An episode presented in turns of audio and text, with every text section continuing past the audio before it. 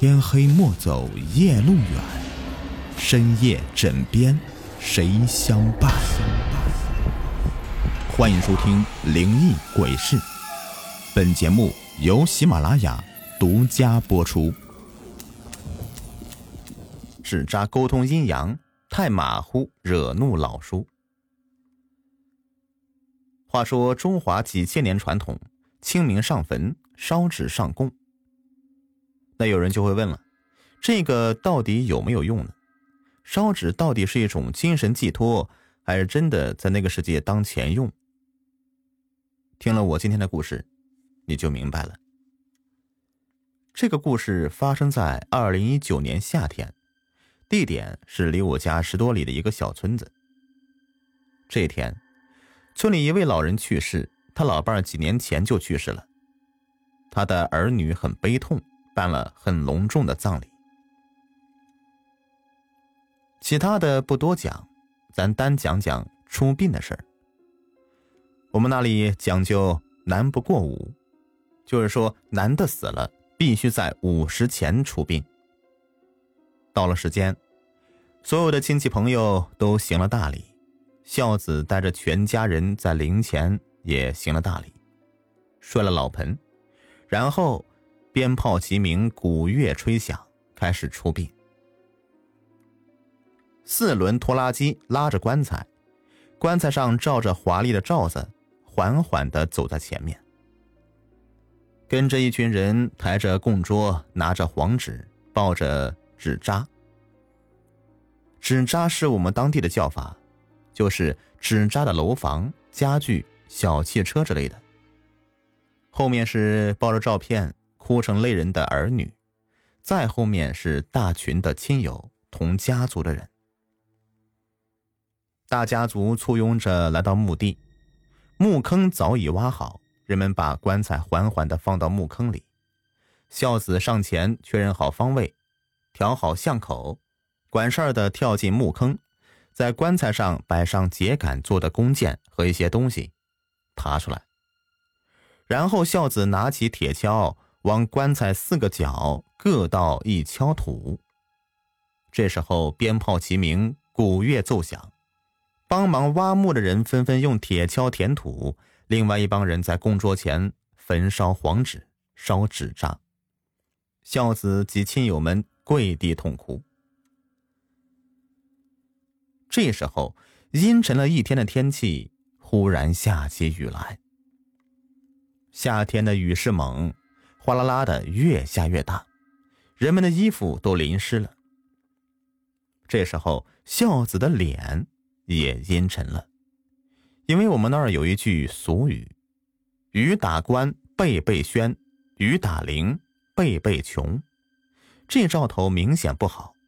孝子站起身来，也不管淋湿的纸扎和黄纸没有烧完，带着亲友回家了。过了有两天，主家忽然做了一个梦，梦见死去多年的叔叔来了，一进门大发脾气，大声呵斥，说：“侄儿不孝，恁爹娘白养活了你，给恁爹盖的房墙角塌了，房顶大窟窿露着天呢，咋住啊？也不送钱来，爹娘咋安家？总之就是劈头盖脸的一顿骂。”第二天天刚亮，主家就去了坟地，一看，地上果然有很多没有烧完的黄纸和纸扎，他就掏出打火机重新烧。也奇了怪了啊，在夏天大太阳底下暴晒两天的纸扎，任凭他怎么烧，那纸糊的玩意儿就是点不着。主家站起来说：“爹，娘，我知道错了。”我明天弄套新的来，给您二老送过去。第二天，主家买来一套新的纸扎和大捆黄表纸，在坟前烧了。到了夜里，主家又做了一个梦，就梦见去世多年的母亲回来了。母亲一边抹眼泪，一边说：“儿呀，我和你爹就没有分开过，你是弄俩院子，我和你爹还得分开住。”给你看院儿这日子咋过呀？第二天，主家犯了愁了，这怎么办呢？就去找了家族的老人，那还是老人见识多，有办法，指点他去找开堂子的。开堂子的听了来意，又看了香，最后帮他解决了。具体怎么解决的呀？就是据主家讲，说是把两个院子合到一块儿，具体怎么合的，那我就不知道了。捉鬼奇遇，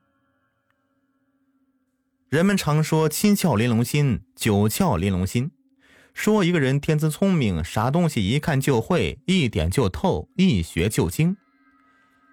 心有几窍啥样，咱也不知道啊。但这样的聪明人，我村里就有一个，叫做老刘。老刘五十多岁，自小家里穷，没上过学。但靠他的聪明劲儿，加上勤劳能干，竟然学了一手做木工活的好手艺。做什么家具、做门窗、盖新房、做檩条大梁、白事合板、做棺材，那是样样精通，是三里五村有名的巧手木匠。附近村里有啥活儿都叫他。话说这天，老刘外出干活回来，骑着自行车。走到半路，忽然被一个人拦住。老刘一看，是个白胡子老头，挺精神，不认识，就问道：“干啥呀，老哥？”老头抬手一摸胡须，说：“找了你几年了，终于找到你了。”“呃，我不认识你啊，你找我干啥呀？”啥事儿？这是你一辈子的大事儿，在这儿没法说。你带我回你家，我详细给你讲讲。老刘迟疑了一会儿，看老头这慈眉善目的，白须飘飘，不像是坏人。再说了一个老头子，又能怎么样呢？索性带回家吧，问问啥事儿。老刘就带着老头子回家了。到了家，只见那老头一个蹦高，窜上八仙桌，两腿一盘，双手合十，开口说道：“我是你师傅，你命里是我徒弟。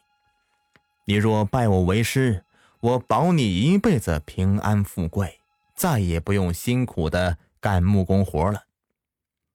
你若不认为师，就是欺师灭祖。”我定叫你全家不安生，快拜师！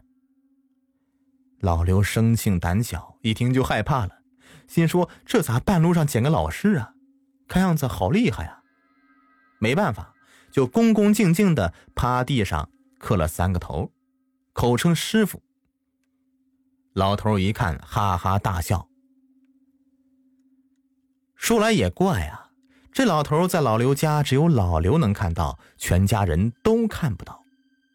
刚开始，家人都很害怕，后来习以为常了，也没啥了。这老头教老刘伏法咒语、收魂安宅、看阴阳宅等，慢慢的，老刘就有了点名气。附近有点啥事儿都叫他，好酒好肉的好烟伺候着，临走时再给个大红包，老刘很满意。很得意。这天，有户人家来请老刘，说是儿子中了邪，请先生看看。老刘答应了，照例请师傅一块去。一进那家的院子，就听见嗷嗷嗷的叫唤声，只听见一个年轻人被人绑在树上，两眼通红，冒着凶光，不停的挣扎着。大嘴张着，发出野兽般的嚎叫，旁边围满了看热闹的人。老刘右手一捏剑诀，大吼一声：“要干啥？你是谁？”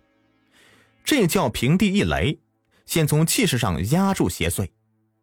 没想到那年轻人斜眼看了老刘一眼，哈哈狂笑：“嘿嘿嘿嘿，就这两下子，你不行！”老刘火了，心说：“你挺狂啊！”我请师傅来收拾你。一回头，没看到师傅，再一找，刚才还在这里的师傅没影了。老刘脑袋嗡的一声，顿时慌了手脚，也不管三七二十一了，推起自行车拔腿就跑，一溜烟的没影了。身后传来那年轻人张狂的笑声和主家的挽留声。老刘着急忙慌的赶回家，一看，师傅正坐在家里面擦汗呢，不由得抱怨道：“师傅，你走咋不说一声啊？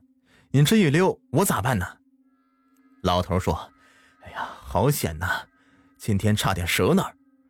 那家伙法力比我强，人又狠，跑得慢了就没命了。”老刘一听如凉水浇顶，就说。这太危险了，我不干了，还不如我干木工活来。你找别人干吧。老头左劝右劝，老刘是王八吃秤砣，铁了心了。最后，这老头长叹一口气，说：“哎呀，算了，我走了。”从此，老刘再也没有见过那个老头了，又干起了木工活，过起了往常的日子。